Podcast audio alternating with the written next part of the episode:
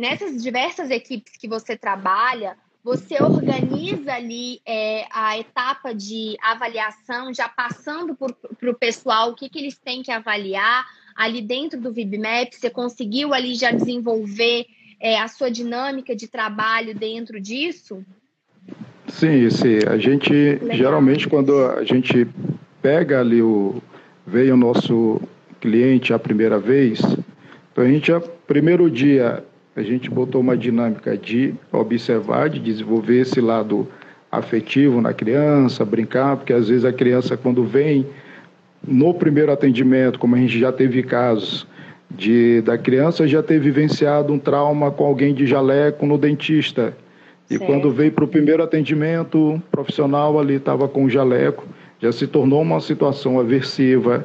Então a gente vai observar no, no primeiro atendimento esse tipo de dinâmica com ele, e a partir do segundo, terceiro, a gente vai implementando é, o protocolo VibMap, que aí a, a, os atendentes terapêuticos eles já têm acesso a esse protocolo, a gente dá as orientações sobre o que é interessante ser investigado nesse primeiro momento, eles sinalizam, marcam o desempenho da criança, se a criança, por exemplo, emite algum mando, se ela emite algum tato, se ela faz tatos simples, tato de ações, se ela é muito boa é, em resposta de ouvinte, se ela vocaliza, se a vocalização dela, a fala dela é funcional ou não, se tem ecolalia, as estereotipias que são apresentadas ali também.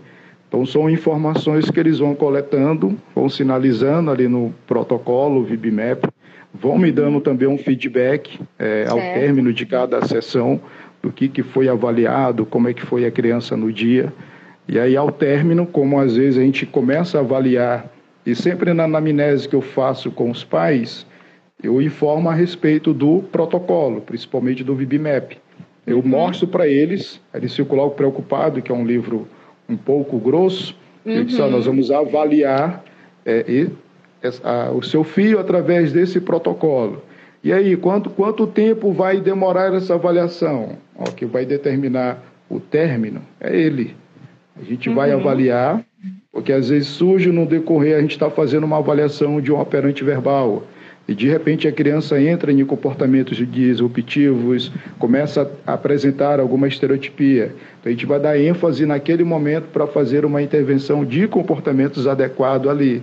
Então isso pode durar uma sessão inteira. Tem crianças que às vezes passam a sessão inteira chorando Sim. porque quer os pais. E isso eu sempre sinalizo para eles, a gente vai analisar a funcionalidade daquele choro.